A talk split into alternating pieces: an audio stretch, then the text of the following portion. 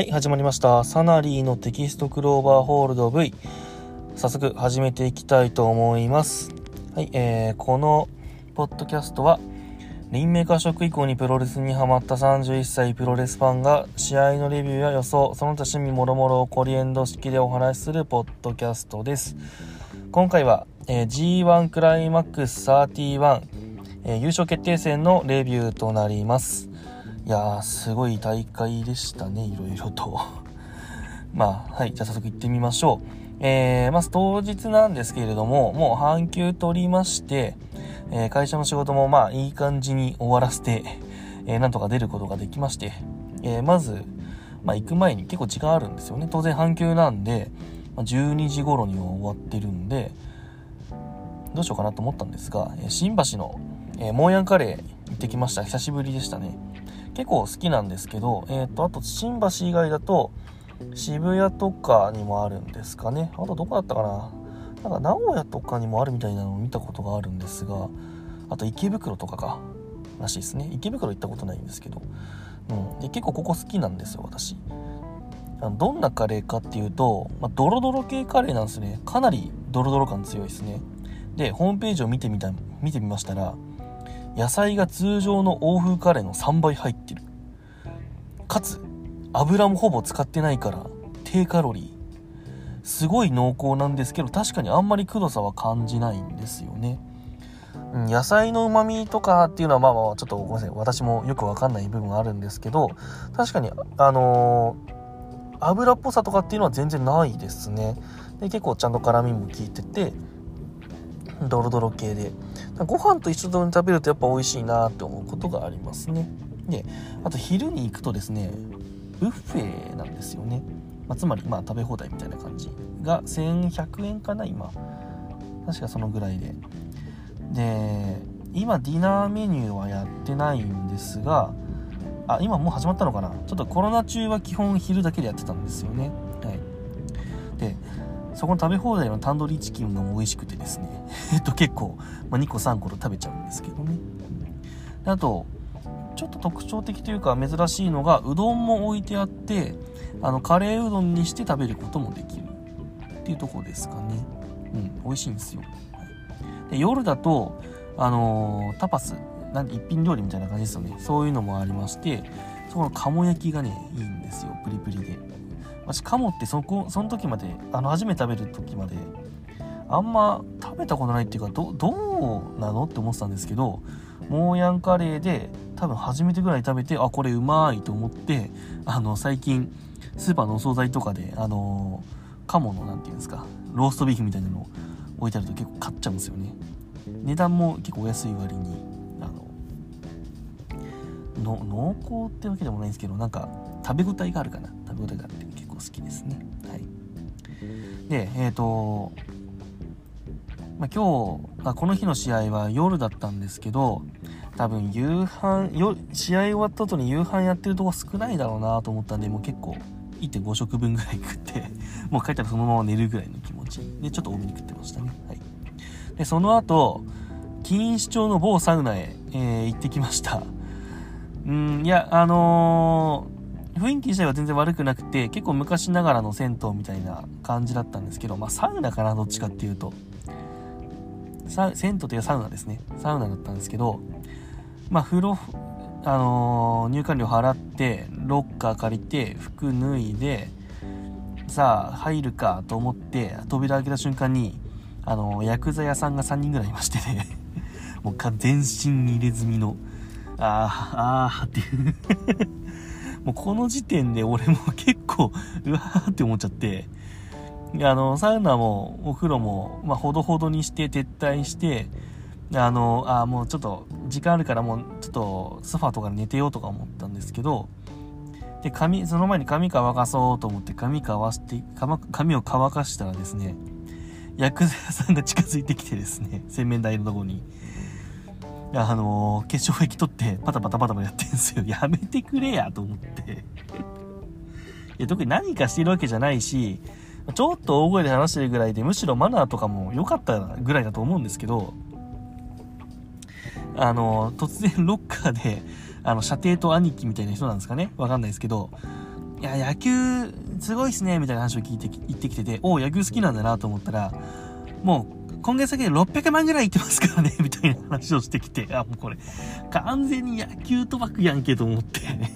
もうこの時点でもうダメでした。いや、いい、いいとこなんですよ。いいお風呂だと思うんですけど、もう、あ、あってなってしまって、ちょっと次行く時はできればそういう方々とはでちょっと遭遇したくないなと思いながら、はい、ちょこっと1時間ぐらい見てですね、えー、行きまで、えーと、錦糸町から、えー、九段下ですね、向かいました。はい。で、え会場、えー、入りまで結構人歩いてたんすよね。なんで、もしかして今日結構入ってんのかなと思いつつ、えー、2階の南東エリアで、えー、見ました。武道館は正直なところ、あの、アリーナ席1階、2階みたいな感じなんですが、2階でも十分見えるんで、うん、なんも、安いとこ、安い2階席で全然いいと思うんですよね。下手に1階の後ろの方の席よりは、あ、1階でアリーナか、アリーナの後ろの席よりは2階の方が全体が見えていいと思います。で、1階もちょっと後ろの方だと、リングはちゃんと見えるんですが、ビジョンが見切れることがあるんで、1階なら前の方、2階なら割とどこでもいいんじゃないかなっていう感じですね。そこまで、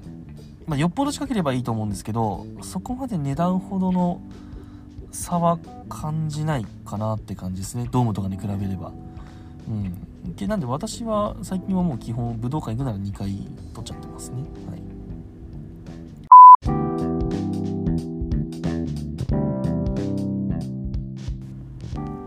はい、えー、第0試合行ってみましょう。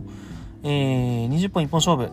藤田大岩対金丸エルデスペラード。8分40秒逆エビ固めで金丸が勝ってます。まあ、金丸デスペは、えー、この前シングルもやってるんですよね、2人と。まあ、それの、なんていうんですか、タッグ版をやりましょうってことっすよね。で、えっ、ー、と、やっぱり、藤田と大岩、はやっぱりてか初めて見たんですけど、実生で。やっぱ他団体のそのデビュー直後の若手に比べるとやっぱ体の出来が全然違うなって感じがしてますあのちょっとなあのー、団体名出して申し訳ないんですけどあの DDT とかと比べるとうんやっぱ筋肉の量とかあの体の作ってる感じとかが違いすぎてあこれはやっぱメジャーなのかなとかって思ったりもする部分があります。はい。であのー、まあ、序盤の金、どっちがごめんなさい、どっちなのかちょっといまいち分かってないんですが、えー、馬乗りエルボー結構ガンガンガンガンやってたと思うんですけど、まあ、あれ勝ちたいっていう意思が見えていいですね。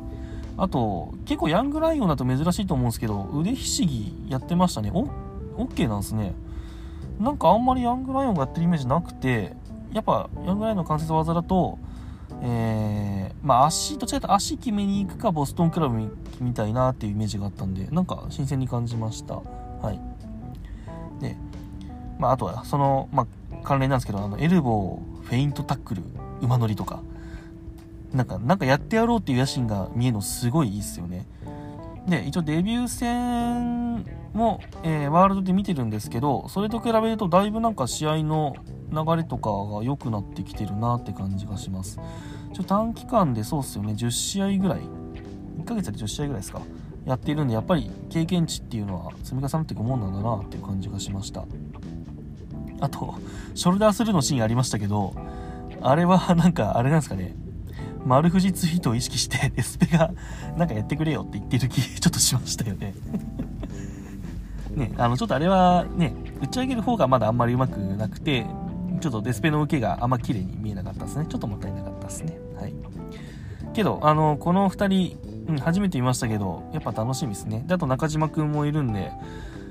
最近やっぱヤングライオンかなり少なかったんですけど、デビューがね、もう、だってね、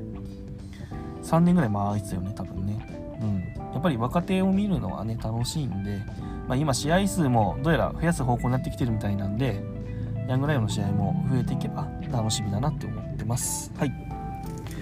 で、えー、ちょこっとクニさんとかとお会いして話しまして、まあ、民意はおからだよねとか けど、けどやっぱいぶし買ってほしいよね、みたいな話をしたりとかして、はい。あと、くにさんが柴田 T を着てて 柴田降臨を 予想しての柴田 T さすがですねっていう話をどうしてました。はい。でオープニング、えー、最近のに比べると映像とかポスターの出来がちょっと良くないよなって思ってたんですよ。てかノアがかなりそこ力入れてますよね。あのポスターとかもあのネット限定のやつとか基本その何ですかお店とかそういう協力店とかそのスポンサーさんとかの先とかに貼るってことは全然しないようなポスターも作ってるんでやっぱああいうのインパクトありますよね。ただエントランスビジョンムービーあの入場時のムービーっていうんですかあのビジョンに移るあれは新日の方がいいです。っていうかなんであれのは直さないんだろうなって思うんですけどまだ結構ねちょっとかっこよくないみたいなのも多いんですけどでただインタビュー映像とかあのー、歴代チャンピオンのやつあるじゃないですか。あのー、ベル GHC 王者で歴代チャンピオンが映されてあのあの試合前に流れるあの映像とかっていうのはうーんノアの方がかっけえなって思ってたんですよね。特にあの俺ノアのロゴが浮かび上がる時のピロリロティレレレレレレみたいなやつがすごい好きなんですよねどどうでもいいんですけどなんで新日もちょっと頑張ってほしいなって思ってたんですがあのー、今回のマックスタマックスのフル尺版 PV 正確に言うとフル尺版オープニングなんですけどいや素晴らしい出来でしたね。はい、まあ、A ブロックがあ1番が A ブロックになってて2番が B ブロックになってるんですけどで大サビはいぶしと岡田。もう昨日の素材も混ぜ込んでてもう映像班よく間に合わせてくれたなって思いました。はい。個人的に好きなシーンを言うとですねあのトップロープ飛び越えのところで飛び越えてない裕次郎と あの石井が頭パンパンするシーンが俺すげえ好きなんですけどそこ使うのみたいな感じがあって。であとラッサビの、ウォーウォーウォーウォーで、あれにラス、ラストだけ2回繰り返すと思うんですけど、2回目の、あの、いぶしの神声と岡田のレインメーカーをなら交互に並べてやっていくとこ、あれ、いいっすね。よかったっす。なんかちょっといまいち乗ってなかったんですけど、あのオープニング見たらもうテンション上がってきました。いやー、その曲をジャムプロに頼めたとか、そういうことも含めて、まあ、中日の営業スタッフさんっていうんですか、候補さんなのかな？なんとも言えないんですけど、スタッフさんがもう頑張ってるし、映像班もすげえ力入れてたんだなっていうのが分かりましたね。いやー、こういう、なんていうのかな、映像面とか、そういう PV、えー、とか音、音とかライティングとかっていうのは、まあ、プロレス界は多分他のライブエンターテインメントに比べるとちょっと劣ったりするのかなって思ったりもするんですがこういうとこからメジャー感って結構出せるなって私は思ってるんでうんまあもちろん一番はねそのリング上の戦いなんでしょうけどその何て言うんですか格式を上げるための手伝いっていうのはそういうスタッフさんたちがもう絶対ね貢献できるはずだと俺は思ってるんであのコスチュームとかもそうっすよね。うん。是非続けていってほしいなって思ってます。はい。じゃあ次。じゃあ試合入りまして。第1試合、えー、永田矢野対グレートオカーン、ジェフコブ、8分29秒、NU2 で矢野が勝ってます。まあ、特に言うことないんですけど まあ、コブ、まあ、多分、だいぶ疲れてると思うんですけど、矢野を運びまくってて面白かったっすね。はい。で、オーカーンは KOPW に行くみたいなんですけど、うーん、まあ、1対1ではあるんですが、ねちょっとタックとかの方も見たかったなーっていう気がしますね。デンジャラステッカー、今のデンジャラステッカーズ対あのエンパイアの2人とか絶対面白いと思うんですが、うーん、まあ、タックリーグに行きたいって感じなんですかね。特にちょっと太一がね、ちょっと不安なとこあるんですけどね、今日もいなかったし、まあ、タックリーグに間に合わせてくるでしょう、太一は。もう、ね、主役の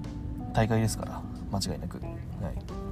絶対間に合わせてくると思います。はい。で、あと、序盤の矢野のここはプロレスだぞっていうのが結構印象的でしたねもしかしたら KOPW では、ちょっとそういうね、その発言を逆手に取った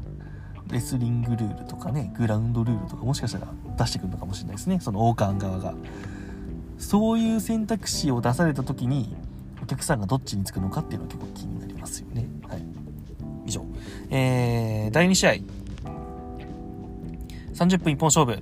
よし、石井、後藤、VS、翔、裕次郎、キングオブダークネス、エイビル。11分20秒、イービルで、吉橋が勝ってます。えー、実質的にハウス・オブ・トーチャーの初陣でしたね。なんかすごい充実してそうな雰囲気が出てて、なんか4人で一緒にジム、仲良くジム行ってトレーニングしてそうっていう感じがしました いやー、ショーはやっぱケイオスにいるよりはこっちの方が全然いいっすわ。うん。ケイオスね、ちょっとあれ体育会雰囲気が強すぎる感がちょっと、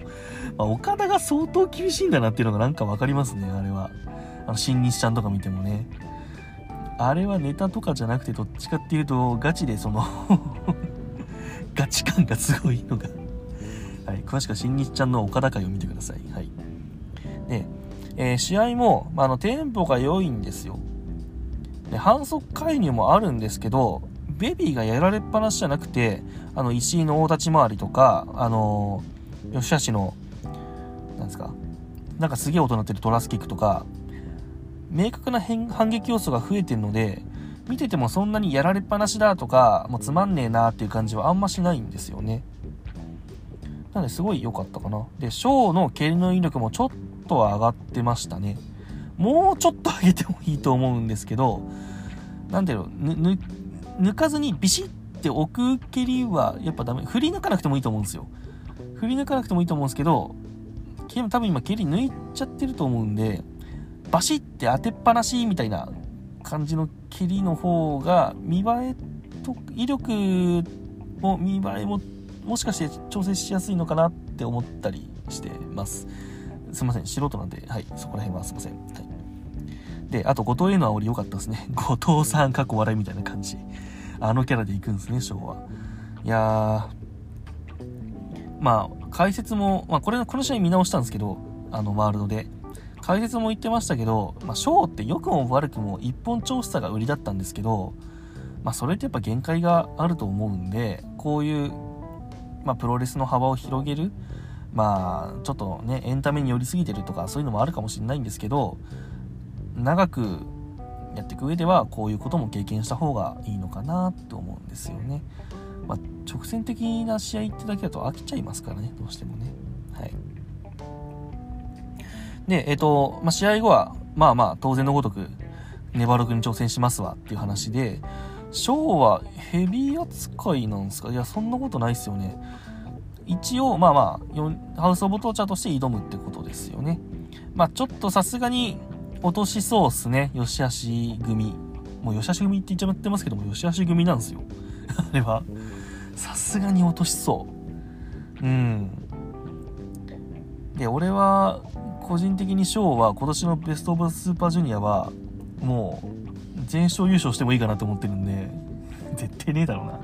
あ、ワトに負けてもいいかなってぐらい。もうデスペとヒロムには絶対負けないでほしい。よ、要は、うん、まあ、出るかどうかもわかんないからな。ちょっとね、こんな感じです。はい。えー、第3試合。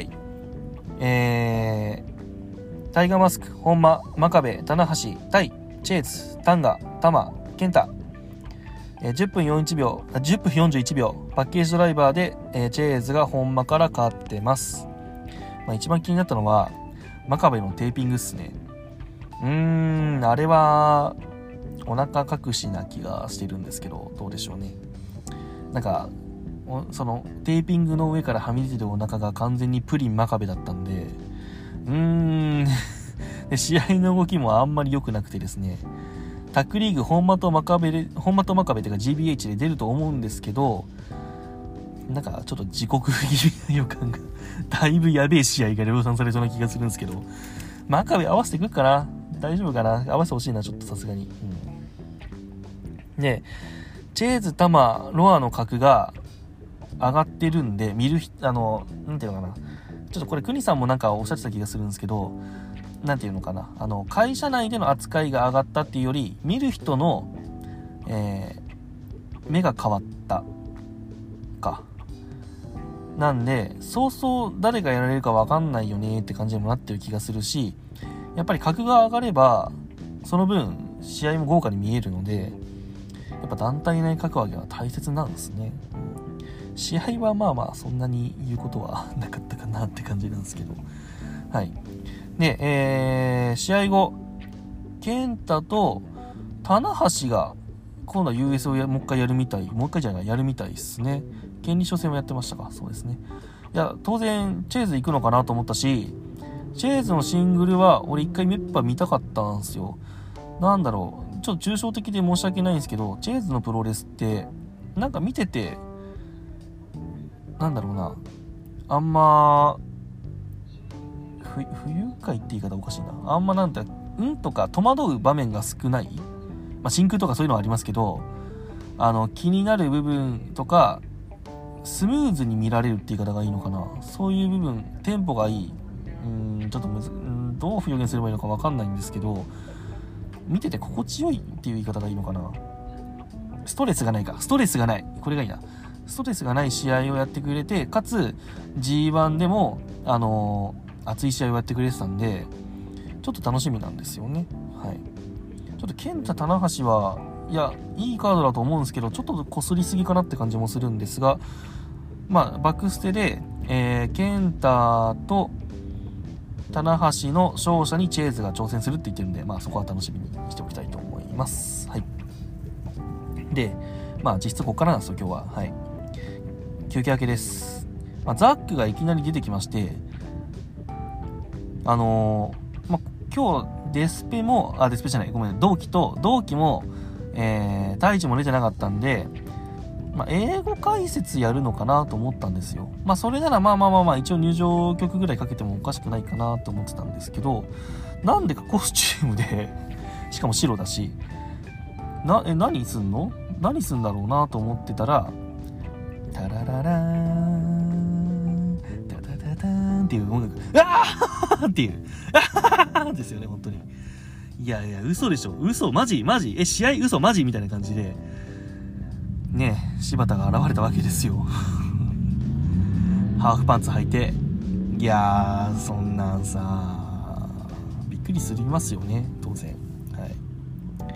まあなんかね、いろいろあると思うんですけど、まあ、めっちゃ興奮したし まあ、とにかく私は、まあ、柴田が復帰を選んでくれたことと、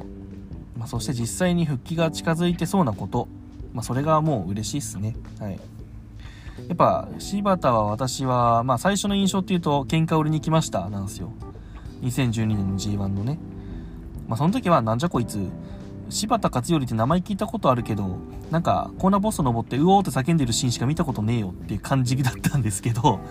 ね、そっから4、5年ですか。でも全部の評価をひっくり返して、彼こそが新日本みたいな雰囲気もあったじゃないですか。で、中田さんも言ってましたけど柴田がいれば大丈夫って言って。あのねまああれは多分いろんな時代に合わせて変わる部分はあるけど変わらない部分は彼が守ってくれてるよってことだと思ってるんですけど俺は。はい。もう完全に彼のね柴田勝頼の戦いに手のひらを返したユニバなんで私は。はい。もう嬉しかったっす。はい。で試合はなんかちょっと俺には解説するのは難しいのでえっ、ー、と、なんか英国式っぽいレスリングとかグラウンドを柴田やってたんですけど、まあ確かに、欠場前もちょっとやってたなとは思ったんですが、なんかそれが、ザックとやってるからかもしれないんですけど、より見えたような気がしますね。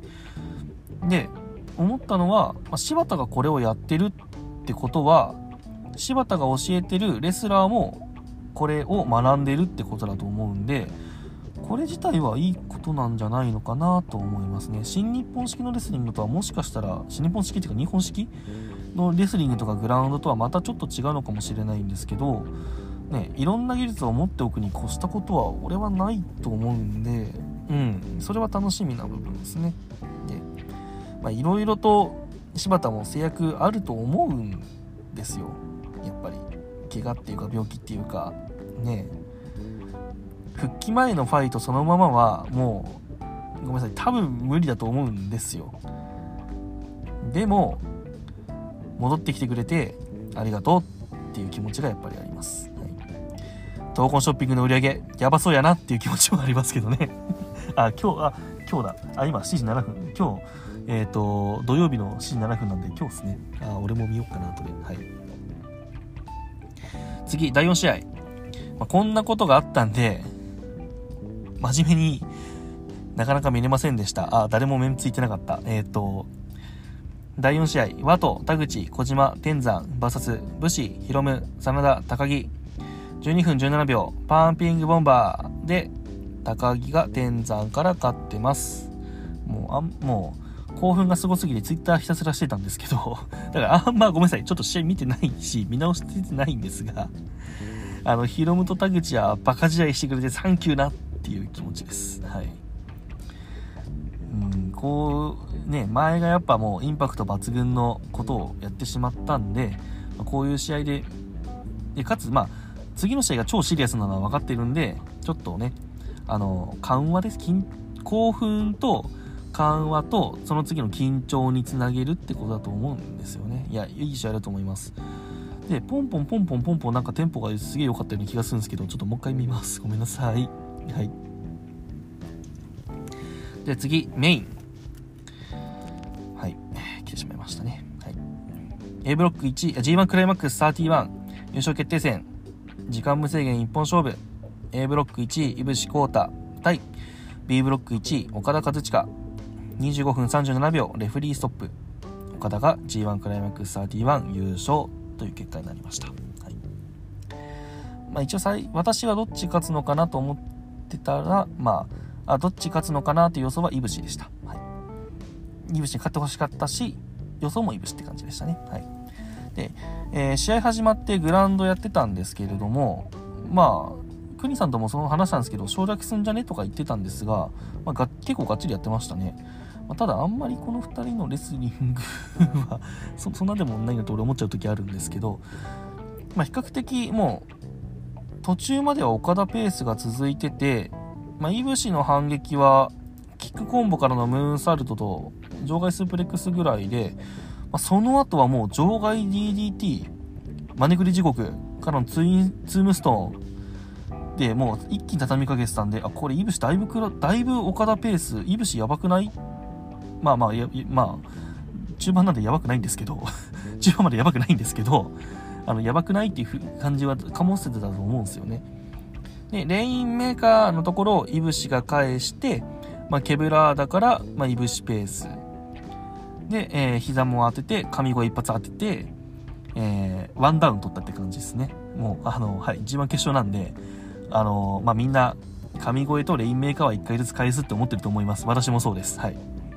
あ、神声しかも生膝じゃないんで、まあ、一発目は返すでしょっていう。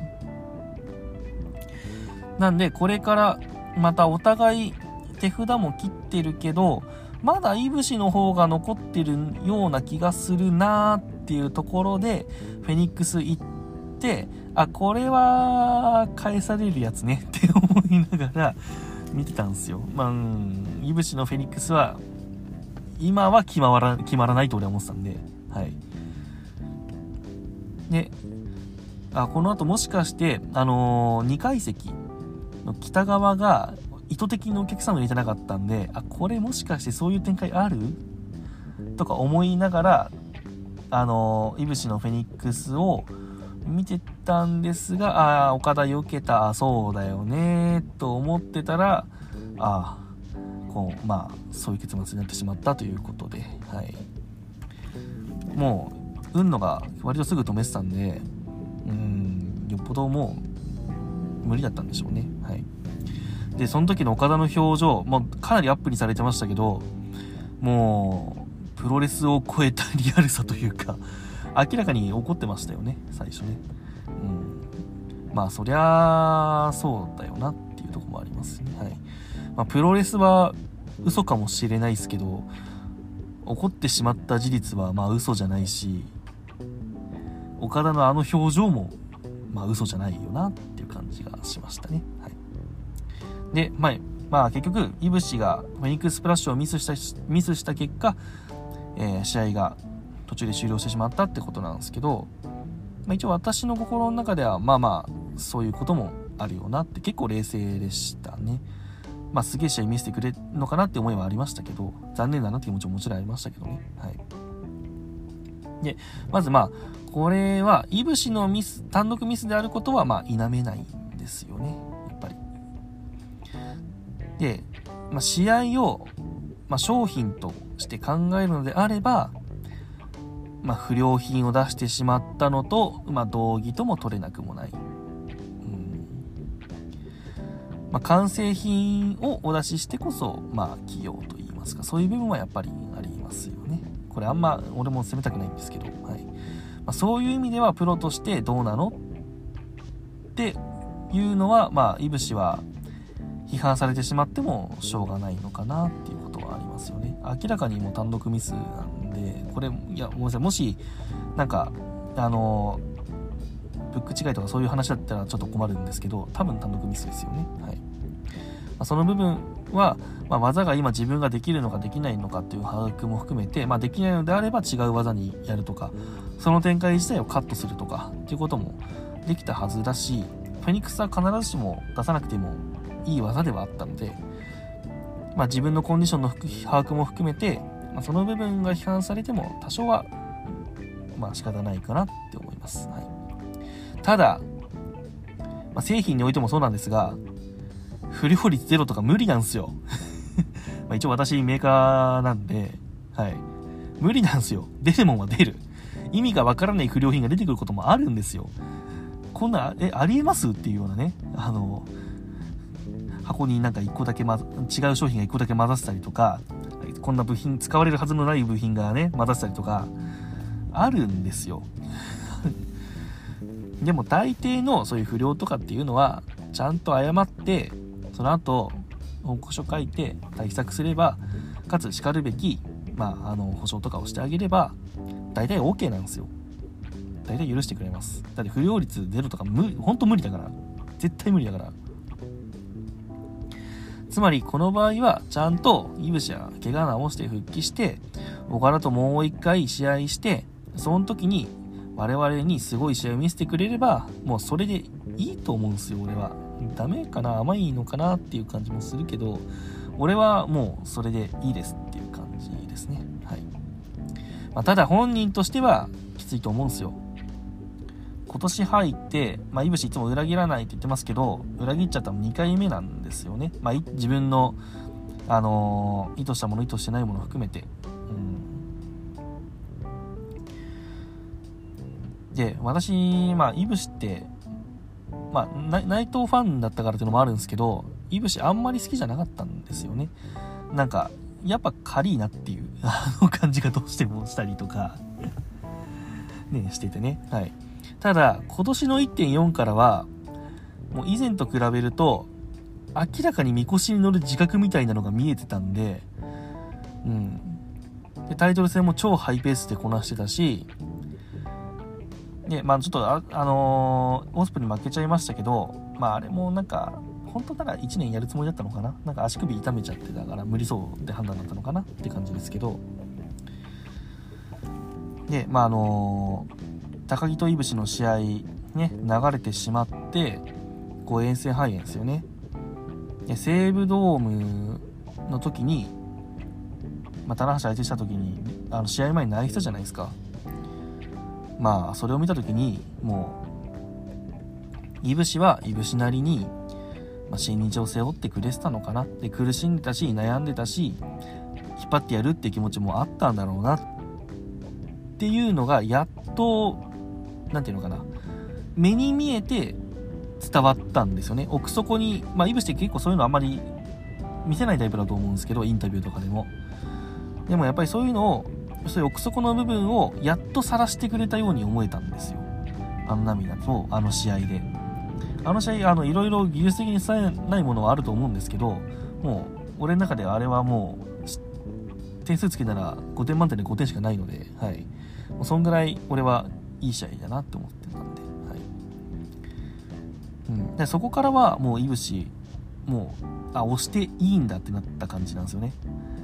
いぶしはもうどっか行くかんどっか行くっていうよりもちゃんと新日本で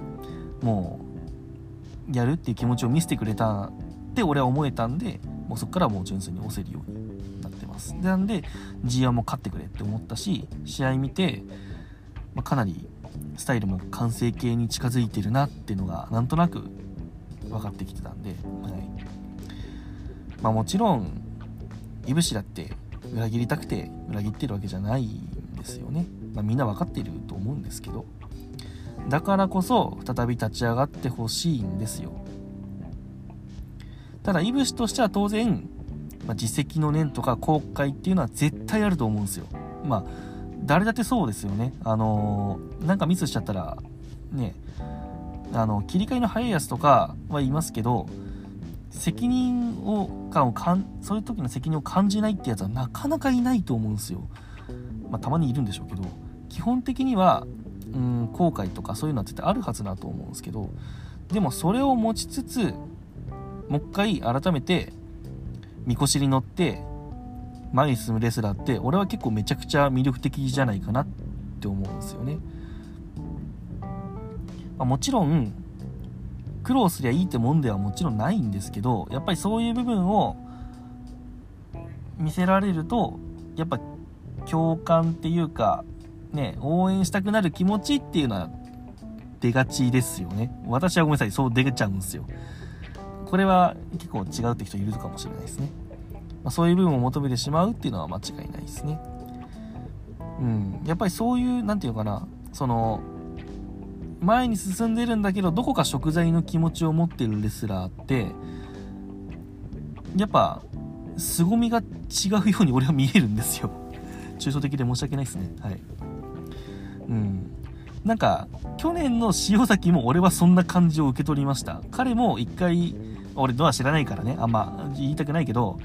あのー、ねノア辞めちゃってるわけじゃないですか。一番しんどい時にいなかったと思うんですよね。多分。まあ、そこからあのイブあの塩崎たち離脱してからは、ね、結局新日本に、ね、手を差し伸べてもらわなきゃいけないレベルにまでなっちゃったわけだから、うん、そういう時の、まあ、なんていう自責の念みたいなのをはあった上での、あのポジティブさと悲壮感みたいな感じですかね。あそう悲壮感か。悲壮感をまとったレスラーか。なおそれ悲壮感をまとってなお前に進むレスラーっていうのは俺はやっぱ好きなんだな。多分そうですね。はい。うん。いぶしも多分そういうのあるとなっちゃうと思うんですよ。もうどう頑張っても。なんでそれを見るそれはやっぱ楽しみっていう言い方良くないんですけどまあ多分俺いぶしももっと好きになるだろうなっていう気がしてます。はい。なんでとにかくいぶし待ってます。あなたがもう一回、うん、立ち上がる姿こそまあ俺は見たいなって思います。はい。だってねうん。皆さんよく言う話だと思うんですけどあのー、他の格闘技とかはもしかしたら勝ち続けること美徳なのかもしれないんですけどねあの負けることがもう引退に直結しちゃうからね。あの怪我とかでも含めて、はい、プロレスは負けてからこその物語だと俺は思ってるので、うん、負けて負けてこそあの何、て言うかな挫折してこそそこから何かを見せてくれるっていうのがプロレスの面白い部分かなって俺は思ってるので、はい、ナイトもそうでしたね。はい、いぶし、コータ、待ってます。私は、うん、もう一回、いぶしと岡田がちゃんと試合するのを見たいなって思います。はい。はい、次、えー、ベルト問題。で、えー、っとですね、勝ち、試合後のインタビューで勝ちは勝ちと言ってくれた岡田は、俺はあいいなと思ったんですよ。ね、そこでくよくよしてたら、相手もね、もっと大変になっちゃうし、ね、まあ、いい勝負論的な話をするなら、ミスしなかった自分の勝ちなんですから、いいんですよ。はい。で、まあ、その後、ただその後のバクステと、あのー、あインタビューのその後半とバックステはもう何言ってか意味わかんないなって感じでしたね。はい。って思ったら、ちょっと会見でもまた軌道修正はされてたんですが、まあ、要は4代目 IWGP ヘビーをイブシとの決戦まで守りますよってことだと思うんですけど、うーん、なんていうか、まあ、俺は結構高木の言うことが合ってるかなと思ってて、なら大阪城で勝てばよかったじゃんって話なんですよ。勝ってから言えよって感じなんですよ。うんせく勝った上で世界ヘビー、ね、なんか WWE とかなんかあったような気がしますけど、あの、ゴミ箱捨てりゃよかったんですよ。ねそれは高木の言うように本気じゃなかったの？っていうのも、ねな、疑う余地もないですよ。だって G1 チャン、いくら G1 チャンピオンといえど、新日本の最高権威は IWGP であって、で、IWGP は世界ヘビーっていう名前に変えますって言って、まあ納得する人しない人いましたけど、い、あの、意を唱えた内藤は挑んだじゃないですか。逆にその他の人たちいなかったんだから、もう合意したってことでしょ、そりゃ。岡田がいくら何か言ったところで、その時じゃあ挑めばよかったじゃんって話でしょで、その、変わった後もさっき言ったみたいに大阪城でチャンスがあったのに負けたんだから、もう、ねえ、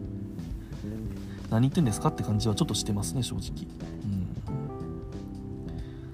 ん。で、あの、G1 盛り上げてたって言ってましたけど、まあ、過去はちょっと置いといて、この大会に限っては、岡田は俺はちょっと全試合見てないけど、うーん、もっと盛り上げた人いっぱいいたなって感じですね。はい。で、高、太一が、あの、ツイッターで、なんか、高木のことを指してると思うんですけど、まあ、横綱らしくないみたいなこと言ってましたけど、まあ、そりゃあね、自称横綱が2人も出てくりゃ切れるわっていう感じですよね。いや、そりゃそうでしょ。